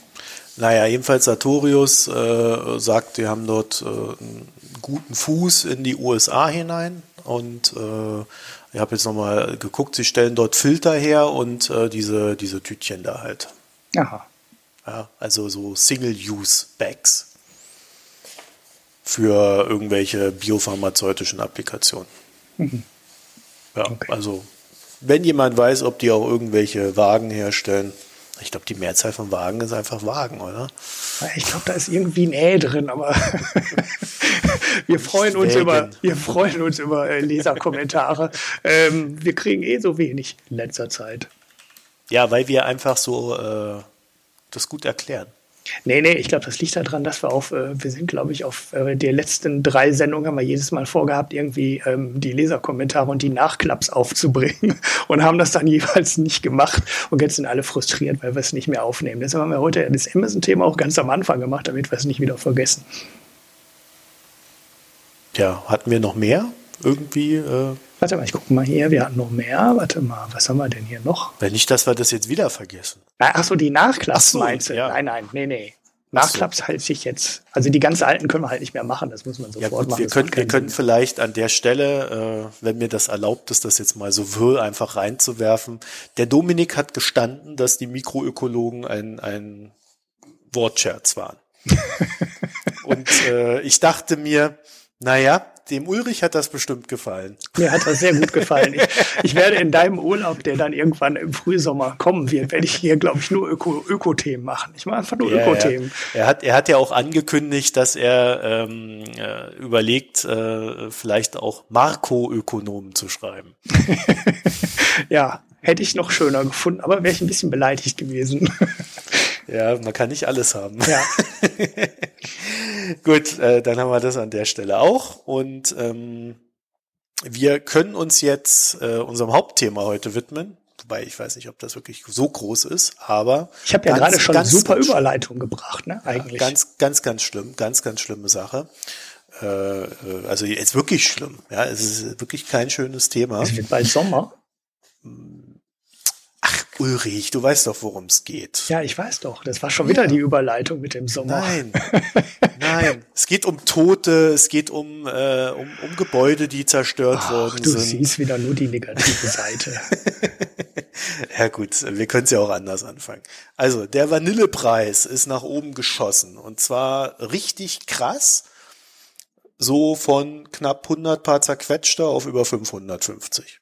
50 habe ich so gelesen. Von 45 Dollar auf 227. Ja, man muss ja jetzt auch nicht den tiefsten äh, aus 2000 nehmen oder so, sondern. Nee, von 2015. ja, 2015 war der schon über 100. Aha. Okay, ja. dann der, der, das war ja hier. Charter. Xinhua. Ah, ich habe keinen Chart. Ich habe hier einen anderen Artikel auch von Xinhua. Das ist ja die bekanntermaßen äh, unabhängig informierende chinesische Nachrichtenagentur. ähm, yeah. Und die schreibt 45 Dollar pro Pfund in 2015. Also okay, 2015, zwei Jahre.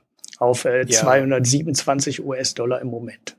Ja, kann sein, dass das äh, tatsächlich in 2015 von 49 auf, äh, das müssten dann so 130 oder so gewesen sein.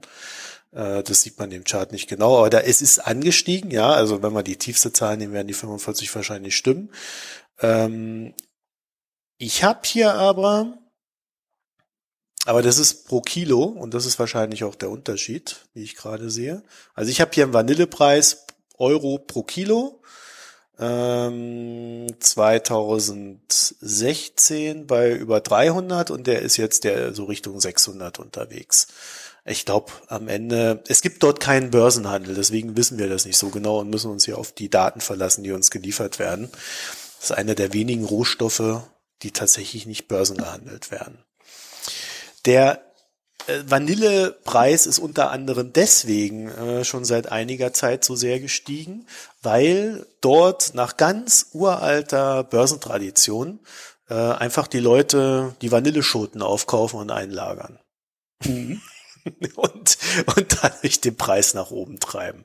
Also wen, wen das mal in der Tiefe interessiert, da gab's doch mal, ach, jetzt habe ich den Buchnamen vergessen, das ist so ein ganz, ganz klassischer Börsenklassiker von 1900 Keks. Nee, muss ich nochmal raussuchen. Muss ich raussuchen. Ich habe das hier auch irgendwo rumstehen. Schade, habe ich vergessen. Jedenfalls, der beschreibt das da ganz gut. Wie sowas funktioniert, reiche ich nach. Ähm, also die, die kaufen, kaufen die Vanille auf, lagern die ein, dann steigt der Preis. Und jetzt ist in Madagaskar, dem Hauptproduzenten für Vanille, also die machen so um die 80 Prozent der, der weltweiten Produktion, kommt aus Madagaskar, ich wusste das auch nicht. Ähm, und da ist jetzt ein Zyklon drüber gerauscht. Ein richtig schöner Sturm. Jo. Und, und der hat die Ernte wohl massiv also die Felder wohl auch massiv. Ja, also über 20 Prozent der Ernte ist zerstört worden. Äh, komplett. Ähm, bei, es sind äh, 40.500 Häuser in Madagaskar zerstört worden oder beschädigt worden, davon 1800 komplett zerstört und 1500 äh, so, so, also halb zerstört.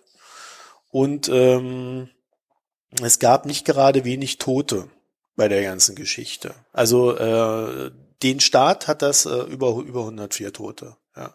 Also den Staat hat das ziemlich getroffen oder das Land. Ähm, die, die ganzen Konzerne spenden da jetzt Geld, wobei irgendwie die Summen mit 50.000 Dollar oder so mir jetzt auch nicht so hoch vorkamen. Aber gut, man weiß ja immer nicht, wie viel Auswirkungen das dann da vor Ort hat. Ähm, und das Problem bei der Vanilleschote, um jetzt mal bei dem Ding zu bleiben, ist, die braucht drei Jahre, ehe so eine Schote entsteht. Das heißt, du, du pflanzt da das Ding an und nach drei Jahren kommt eine Schote raus. Und wenn jetzt 20 Prozent äh, zerstört worden ist, dann kannst du davon ausgehen, dass das erst in drei Jahren wieder da ist. Mhm, und beim Rest hast du das Problem, dass du nicht weißt, wie gut ist noch die Qualität. Mhm. So, das Ganze läuft in so eine Phase rein und deswegen haben die angefangen, die Vanilleschoten zu bunkern äh, in der die großen Lebensmittelkonzerne im Westen gesagt haben, dass sie wieder mehr Vanille, echte Vanille äh, verwenden möchten, wollen und sollen, äh, weil da die Kundennachfrage entsprechend ist. Weil wir sind ja jetzt alle so bewusst. Wir wollen doch nur noch Natur. Mhm. Ja. Und äh, jetzt kann man eigentlich davon ausgehen, dass der Vanillepreis in Bälde nicht mehr sinken wird. Dadurch wird unser aller Eis teurer. Und der Puerto Ricaner hat ein Riesenproblem im eigenen Land, weil ihm fehlen Arbeitsplätze, ihm fehlt Geld, ihm fehlen Einnahmen. Und das wird man wohl nicht so leicht ausgleichen können. Ja. Hm. Die Vanillekalypse droht. Das Die Frage ist jetzt natürlich, wie viel, ähm, wie viel das überhaupt ausmacht, aber das habe ich mal versucht rauszufinden. Was meinst du damit? Ja, also wenn du jetzt einen Becher Vanilleeis kaufst für drei Euro oder du kaufst einen Joghurt für 89 Cent, ähm, wie viel ist da drin die echte Vanille? Also das ja, das ist natürlich nicht sehr viel. Ähm, das wissen wir ja alle. Wer mal so eine Vanilleschote gesehen hat und sie dann äh, für irgendwas gebraucht hat, also man nimmt ja da jetzt nicht äh, irgendwie eine ganze Schote für so ein für so ein äh, Kilo Eis oder so. Aber wenn der Preis von diesen Schoten halt jetzt noch weiter hochgeht, ja, lass mal auf 1000, 1500 sein. Also da macht sich das bei den großen Konzernen schon bemerkbar und dann wirst du dann am Ende halt für dein Eis, was weiß ich, 10 Cent mehr zahlen. Mhm. Es ist, macht sich jetzt nicht so krass bemerkbar, aber es ist ein schöner Aufhänger für die Folge. das meiste ist ja eh künstlich. Also bei den, den normalen Lebensmitteln muss man sich ja. Äh 90 Prozent ist künstlich. Ja, genau. Das ist halt super viel. Das ist der Hammer.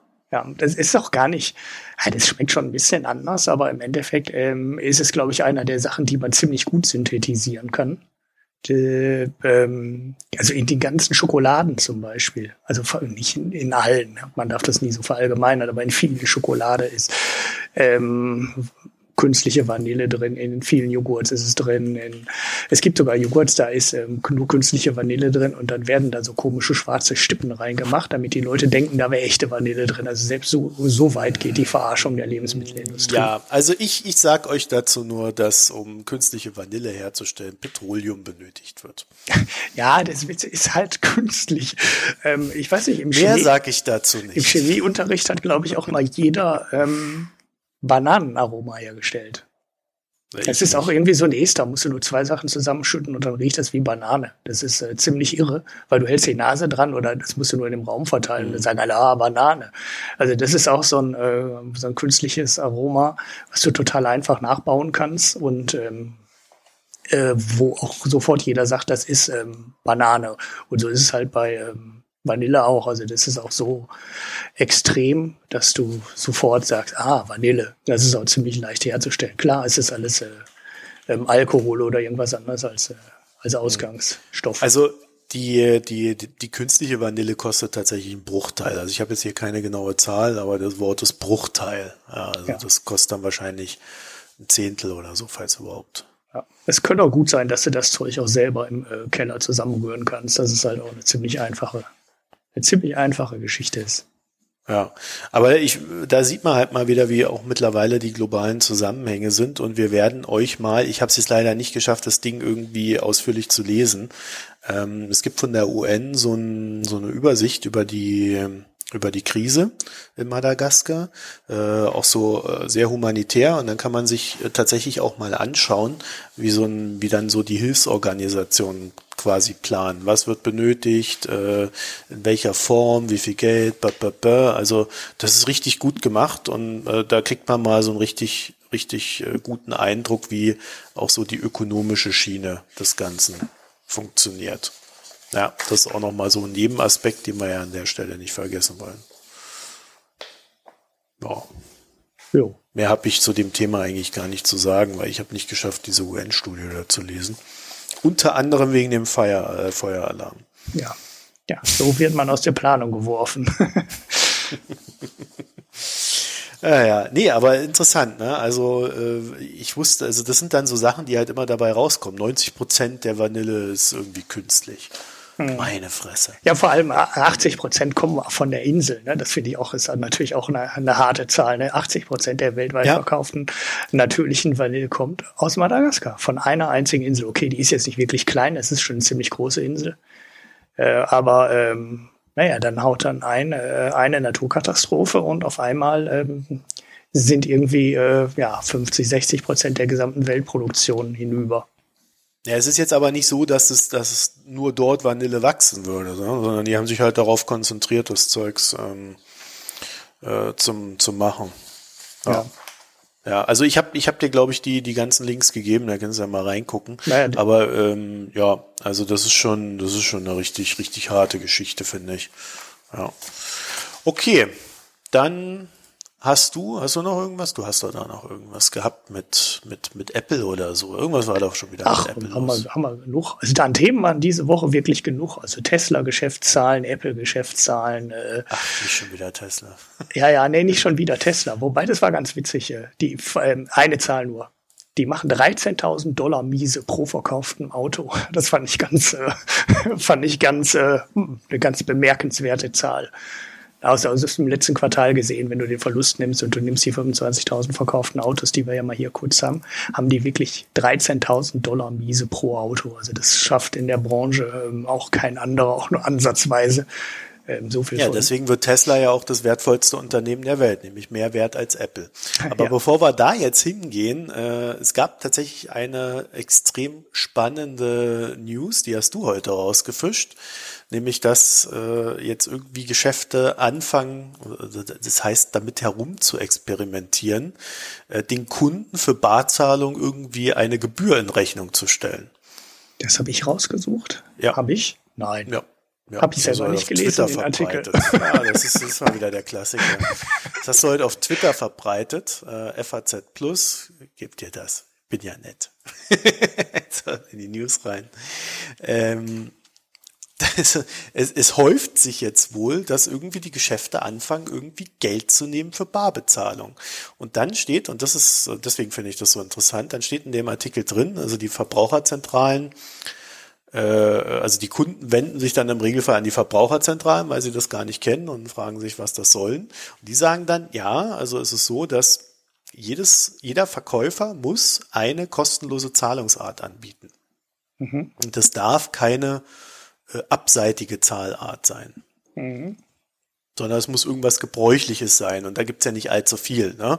Also Überweisung, äh, Kreditkarte, EC-Karte oder halt Bar. Das wären jetzt so die gebräuchlich, gebräuchlichsten, die ich kenne. Und äh, wenn die das nicht anbieten, dann ist es illegal. Mhm. So, und dann gab es dann irgendwie so einen Elektroladen, der 25 Euro Gebühr verlangt hat für, das, für die Barzahlung. Das ist heftig. 25 Euro.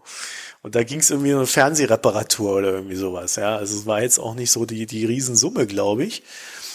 Und ja, Unterhaltungselektronik. Ich weiß nicht, ob es ein Fernseher war, will jetzt nichts Falsches sagen. Ja, und äh, das, äh, die, die Verbraucherzentrale hat denen dann eine Abmahnung geschickt. Mhm. Weil äh, das nicht gangbar ist aus eben diesem Grund.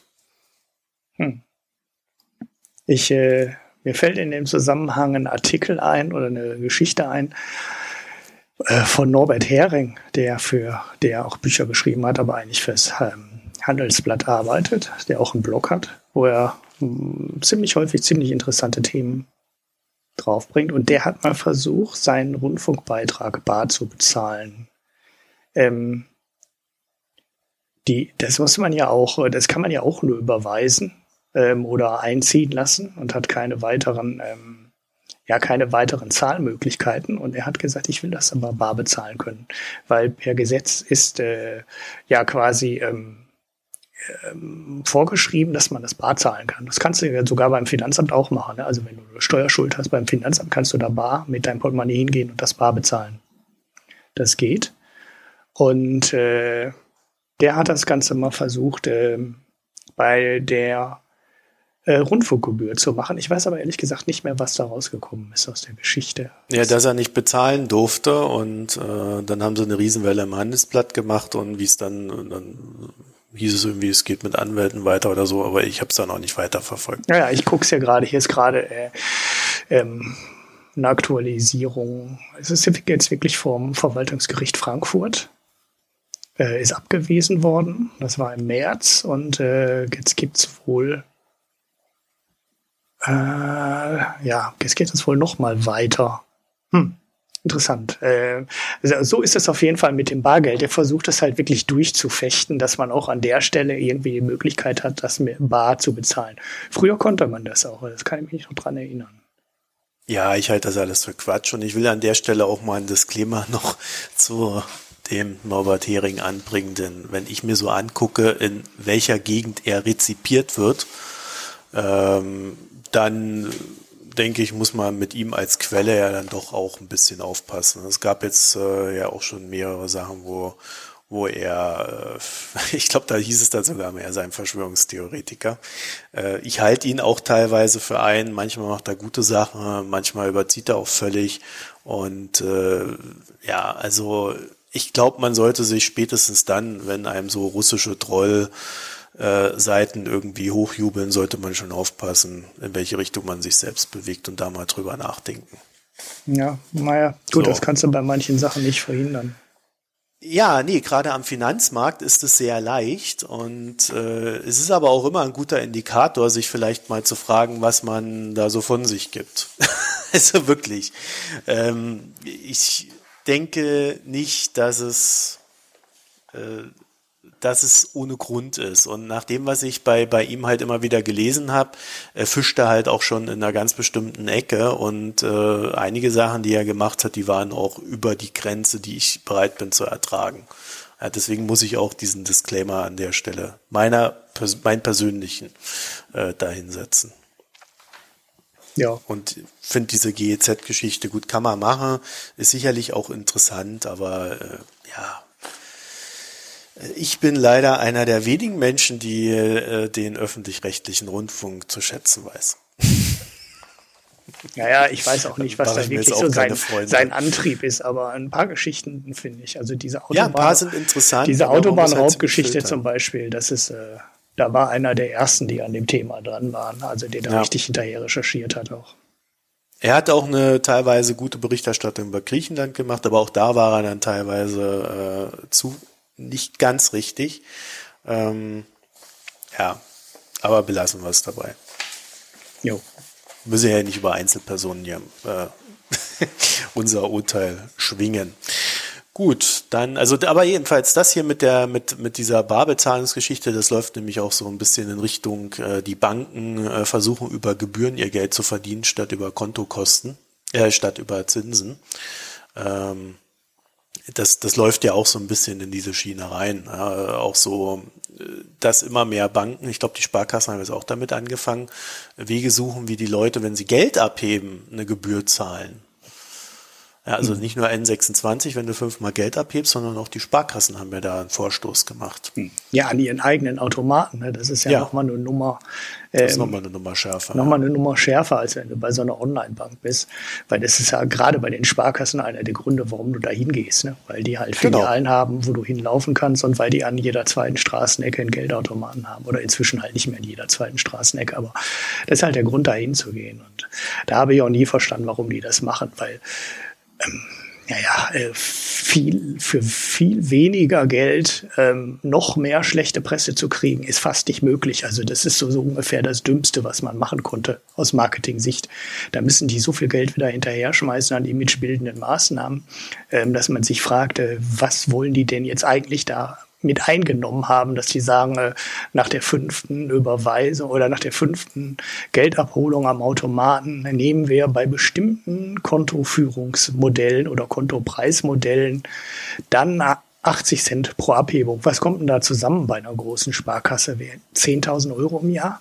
Und, also ich weiß nicht, dafür die ganze wirklich Presse, ab der fünften war. Also äh, es war bei allen unterschiedlich. Also es ist äh, ja. ähm, bei N26 weiß ich jetzt nicht genau, wo das ist. Da war es ab der fünften, wenn du dieses Konto hast, äh, wenn du dieses äh, äh, dieses 5-Euro-Konto hast, also wo du 5, 5 Euro oder so im Monat bezahlst, da gibt es dann 5 und wenn du ein normales Konto hast, glaube ich, drei. Jetzt schlag mich nicht, wenn es falsch ist. Und dann gibt es irgendwie so ein ganz komisches Konto, wo du irgendwie nicht, nicht gar nicht verifiziert bist, sondern nur halt irgendwie einen Account hast. Und da äh, zahlst du bei jeder Abhebung. Mhm. Ja, aber du hattest da immer die Möglichkeit, noch das Geld im Supermarkt abzuheben, ne?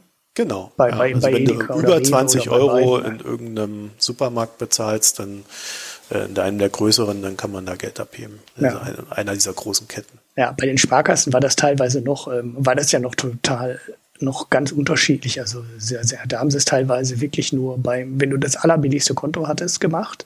Dann haben sie dir noch Freiüberweisung, ähm, also Freiabhebung einberäumt und dann hast du teilweise sogar nur 50 Cent für eine Geldabholung bezahlt.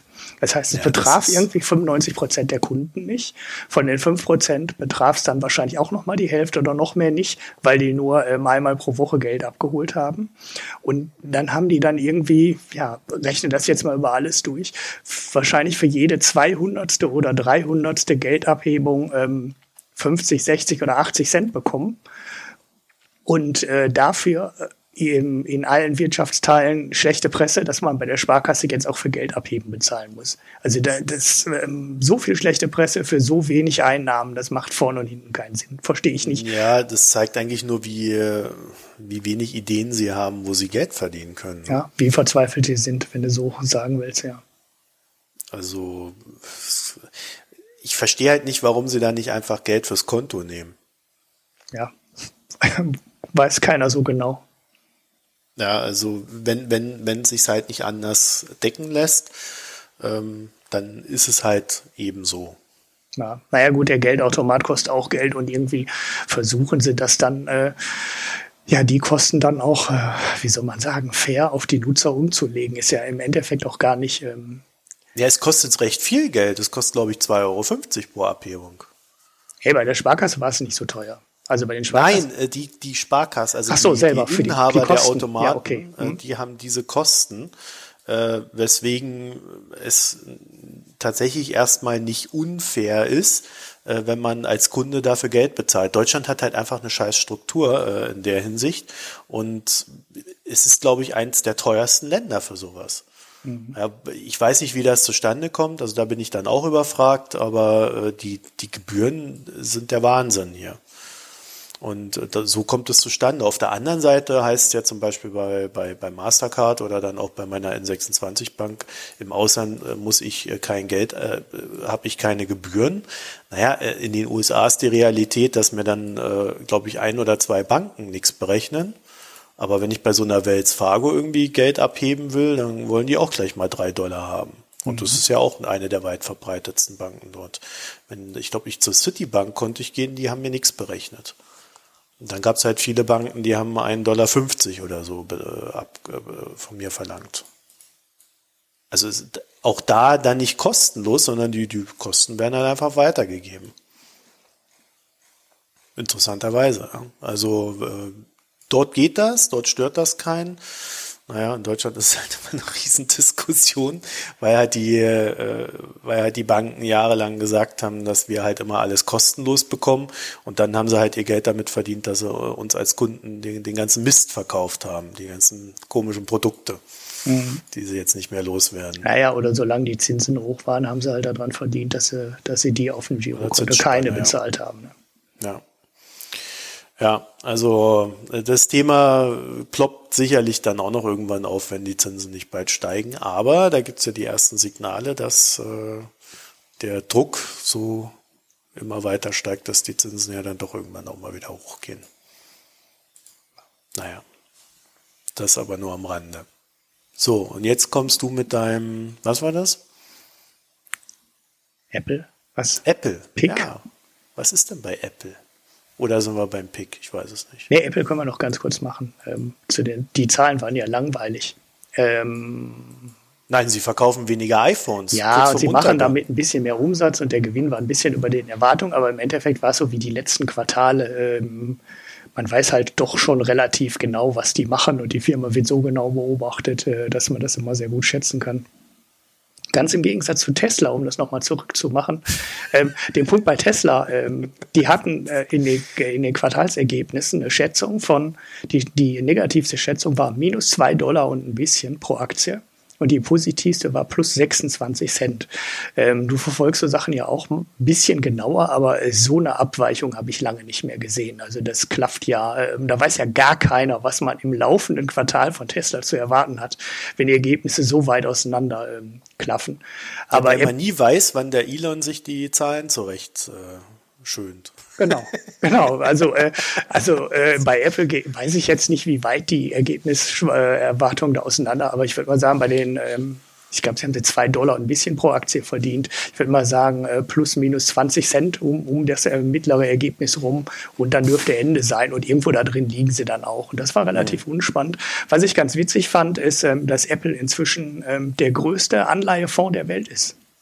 Also die haben so viel Cash, dass es keinen einzigen ähm, Anleihefonds äh, mehr gibt, der mehr Geld verwaltet, als Apple das verwaltet.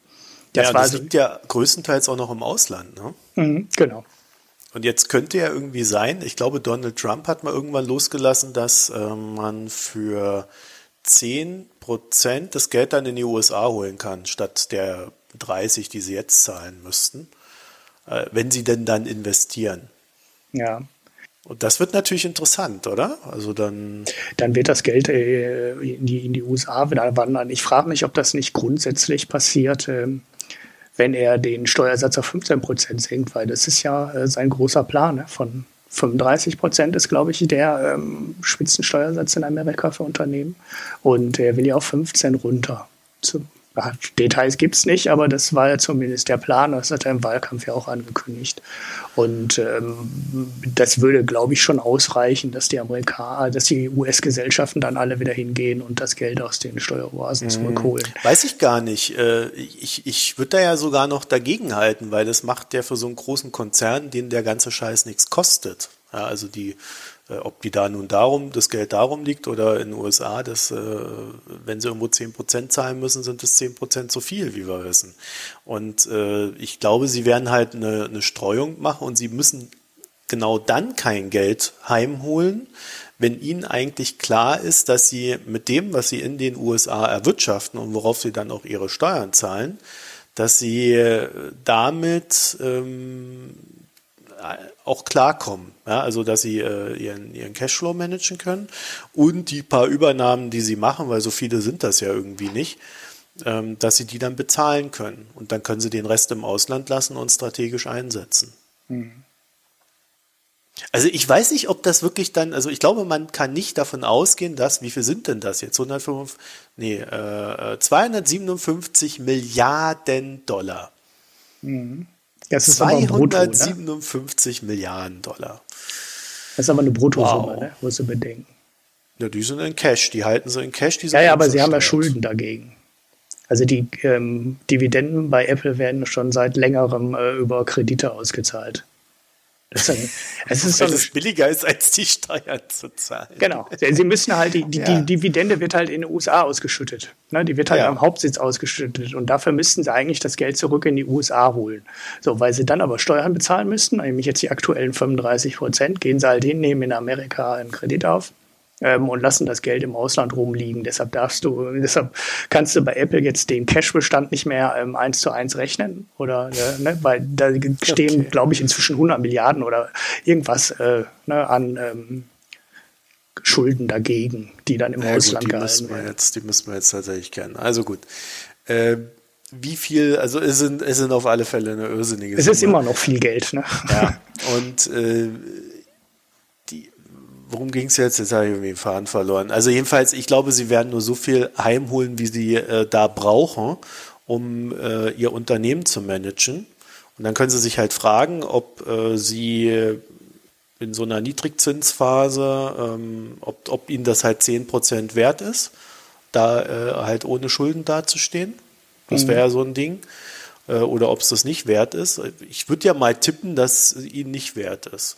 Mhm. Sie werden halt genau das Geld heimholen, was sie für Investitionen brauchen, vielleicht noch die ein oder andere Übernahme und der Rest bleibt im Ausland. Mhm. Naja, gut, die, die Gefahr, die dann immer ist bei so Steuersparmodellen, die sie aktuell fahren, dass die halt irgendwann gekippt werden.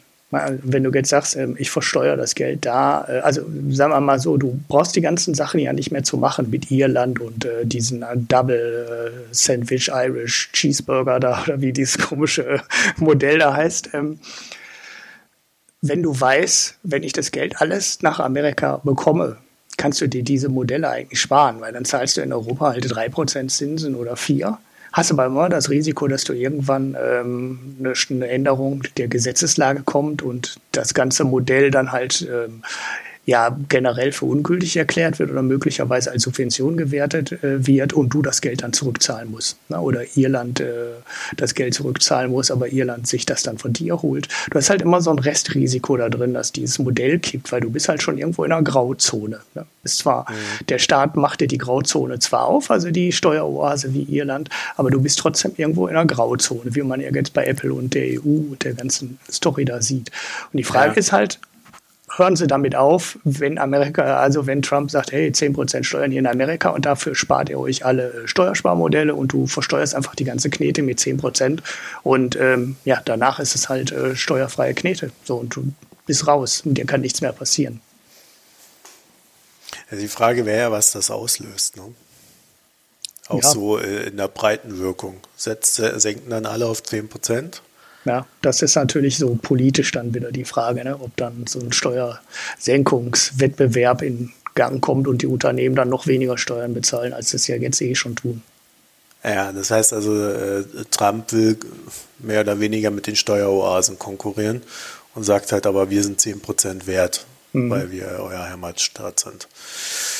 Puh, ja, ich weiß das auch nicht. Also sicherlich hast du diese kurzfristigen Effekte, dass dein Geld heimkommt. Aber äh, das Geld braucht halt auch, es hat ja einen Grund, dass das Geld nicht heimkommt. Es gibt mhm. keine sinnvollen Investitionen dafür. Mhm. Ja, also nichts, wo man sagen kann, okay, ich zahle jetzt meine 30 Prozent und in zehn Jahren habe ich da aber irgendwie 800 Prozent verdient, weil ich ein gutes Geschäft aufbauen konnte oder so. Ja. Und äh, das scheint ja hier irgendwie zu fehlen. Und ob das dann bei 10% da ist, wage ich zu bezweifeln.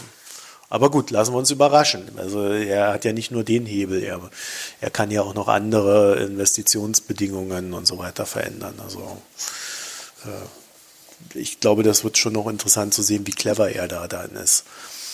Ja, aber meine Prognose wäre halt, es wird, es wird nur ein Teil und gar nicht mal so ein großer Teil äh, nach Hause geholt. Und der Rest bleibt einfach im Ausland. Auch in dem Wissen, dass du halt auch im Ausland Investitionen und Übernahmen tätigen willst. Mhm. Ja, und dann wäre es ja blöd, wenn du vorher noch Steuern drauf zahlst auf das Geld. Ja. Ja, ja, gut, wenn du das dann im Ausland immer noch steuerfrei zur Seite legen kannst. Ne? Das ist ja dann die andere Frage. Ja, gut, sie scheinen ja da ein sehr großes Vertrauen in ihre Modelle zu haben, sonst hätten sie es ja nicht gemacht. Ja. Jetzt ist es ihnen einmal auf die Füße gefallen. und ich glaube, die Nachzahlung ist jetzt auch nicht so hoch, dass man da äh, einen Anreiz hat, aufzuhören. Ja, der, der, der allgemeine Steuersatz in Irland ist ja auch nicht hoch. Ne? Ich, ich weiß ja. nicht, wo er liegt, bei 12,5 oder sowas. Ne? Die, also das heißt, selbst wenn du da ganz offiziell den maximalen Steuersatz für Unternehmen bezahlst, dann bist du so, so ganz eben im zweistelligen Bereich beim Steuersatz. Und äh, ja, das ist eigentlich auch nicht viel teurer als das. Spricht äh, jetzt nicht gerade für Trumps Plan, oder? Nee, ähm, das wird auch nicht aufgehen. Ähm, dazu mache ich auch noch einen Pick. Tolle Überleitung, okay. was? Ja, dann mach mal deine Picks. ich mach mal den Pick, so Kapitelmarke. Ähm, der Pick ist heute ein Zeitartikel, weil ihr habt ja alle meine Podcast-Empfehlungsliste bei FIT, die ich letzte Mal empfohlen habe, ähm, abonniert. Ähm, natürlich nicht, aber äh, egal. Es ist echt FIT. Ja ähm, Feed, vielleicht, weiß ich nicht. Ähm, auf, ähm, ich empfehle einen Artikel äh, von Marc Schieritz, der auch unter Ed Schieritz auf Twitter unterwegs ist, mit ähm, dem äh, Herrn Laffer, der die sogenannte Laffer-Kurve ähm, äh, mal entwickelt hat. Und Was, sie nicht der Koch. Äh, nee, nee, der heißt ja Laffer. Ne, mit also. einem F, der Laffer, der äh, mit seiner Kurve, der, der hat äh, zwei Fs im Namen. Mhm. Und er hat damals äh, in den 70ern schon äh, gute Kontakte zu den Republikanern aufgebaut und hat dann ähm, Anfang der 80er Ronald Reagan beraten. Und seine Idee ist, äh, wenn man die Steuern senkt, ähm, ist mehr Geld in der Wirtschaft da. Dieses Geld in der Wirtschaft wird zu mehr Investitionen benutzt und äh, diese mehr Investitionen sorgen dann für mehr Arbeitsplätze und für mehr Gewinne und dann steigen dadurch die Steuereinnahmen am Ende mehr als sie vorher ausgemacht haben. Also, ne, obwohl das klingt so nach typisch neoliberaler.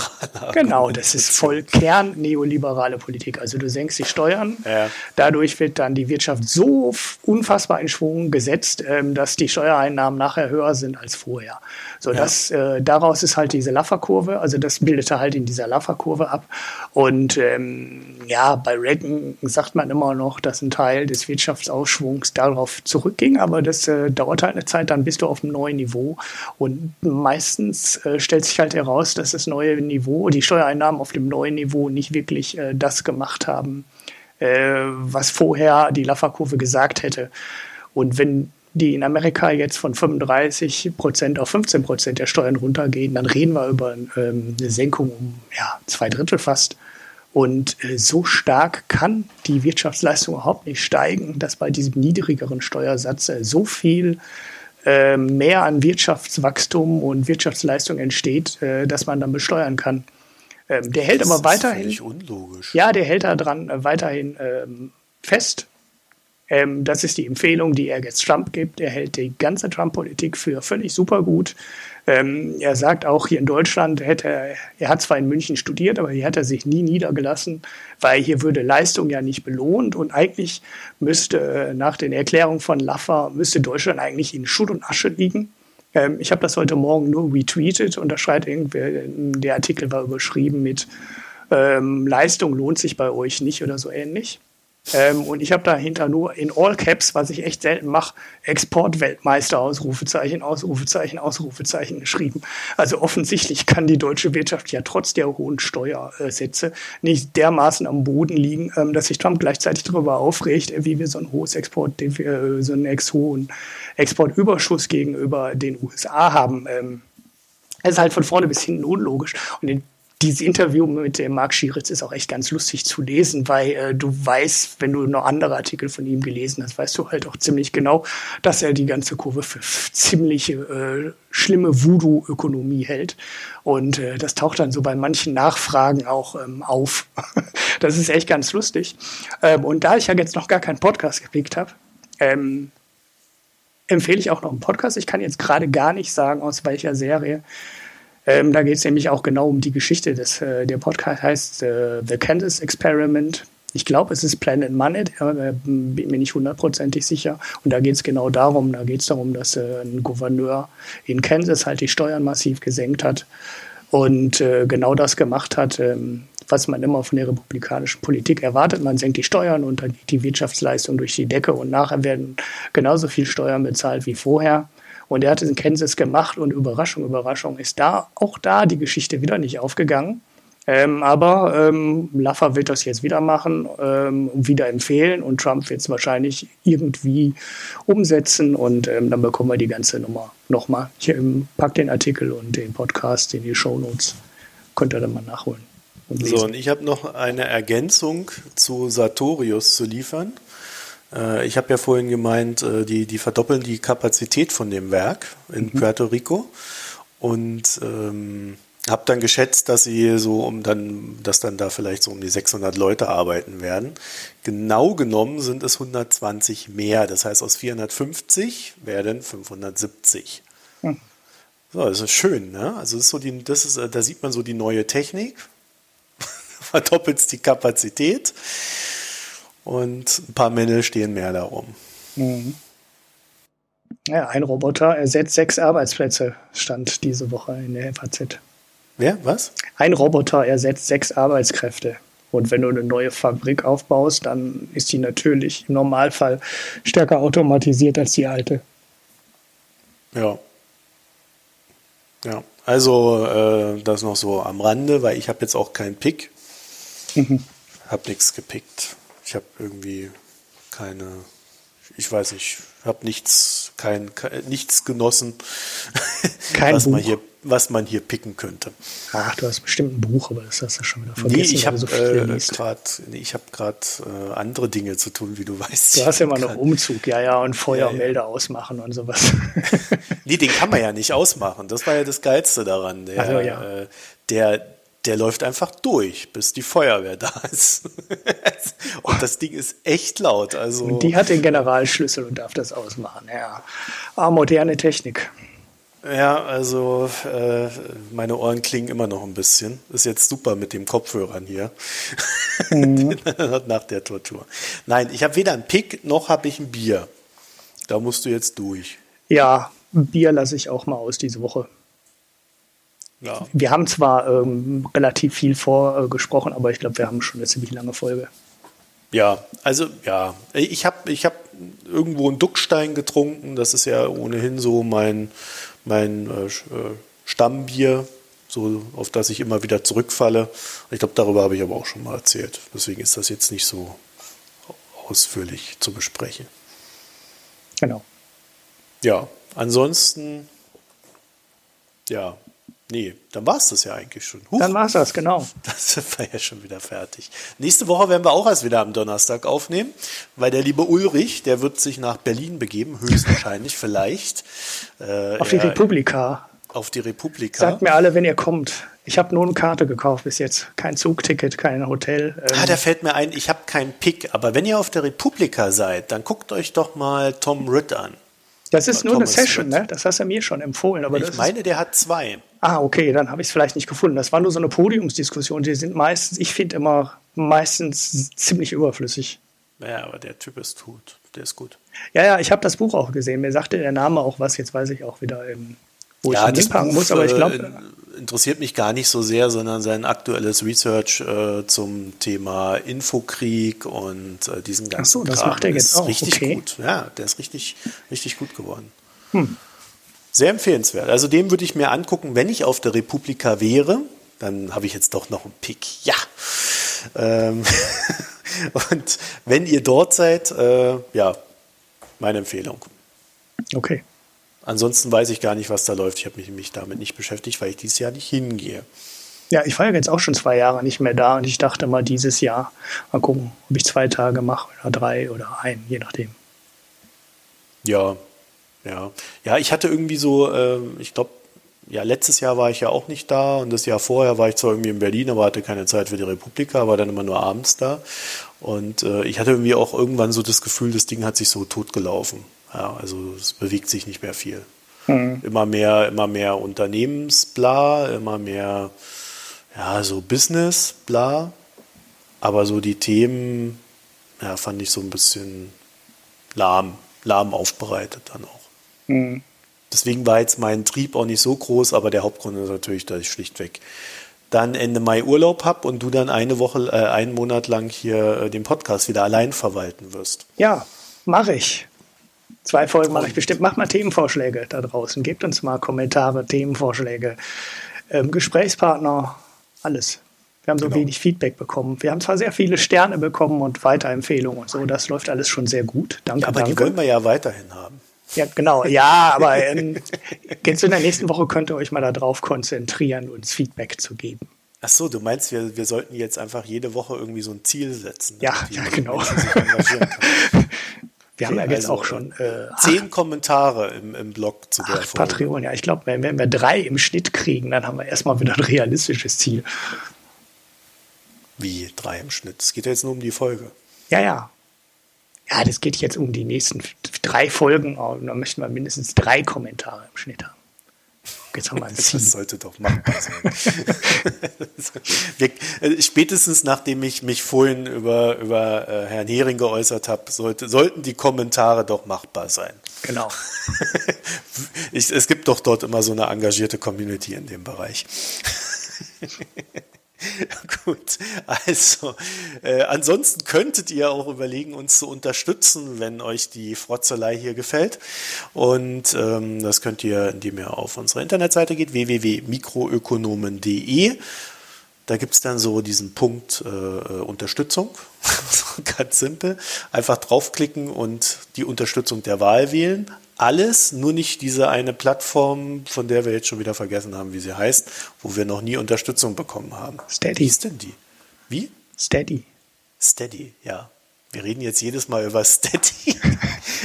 so machen wir das jetzt. Und ähm, ja, ansonsten iTunes, Sternchen, immer gern gesehen. Ihr könnt uns auf äh, Twitter folgen, kontaktieren. Ähm, ja. Noch was? Nee. Nö, das war's.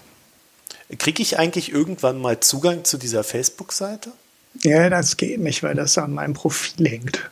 Nein, du kannst doch äh, weitere äh, Berechtigte. Das geht? Ja, dann muss ich mir ja. das nochmal angucken. Ja, da können dann irgendwie. Ich glaube, da brauchst du eine Unternehmenswebsite für als Basis. Aber ich hab, das habe ich mir nicht so angeguckt. Echt eine Da muss ich mir das nochmal angucken. Aha. Wie, dann kannst nur du da drauf schreiben? Ja, weil das an meinem privaten Account hängt, quasi. Ich bin da nicht überzeugt von. Ich das auch nicht. nicht das könnt ihr uns ja mal sagen. Also wir haben diese Mikroökonomen-Seite. Ich habe ja auch die wunderbare Welt der Wirtschaft als ähm, Facebook-Seite. Und ob man da einem zweiten Facebook-Account Zugriff drauf geben kann, dass der was ähm, auch da was posten kann, weil im Moment kann nur ich das und der Marco nicht. Ja, und du bist ja immer so fleißig bei sowas. Ich bin ja gar nicht fleißig. Die letzte Folge ja, habe ich immer noch nicht hochgeladen. das, das meinte ich.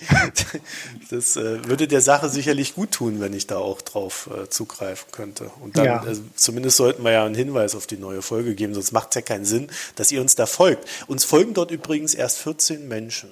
Ja, also Man folgt uns alle. daraus da. 20 machen. Ja. ja, nicht zu viel Ziel auf einmal. Man muss sich fokussieren. Ach so. Ja. Naja, aber wenn die Leute dort auf Facebook uns folgen, können sie auch auf Facebook kommentieren und das machen sie ja viel lieber als bei uns im Blog. Ja, wer weiß. Warten wir es ab. In dem Sinne, schönen Abend. Ja, und tschüss. Tag. Tschüss.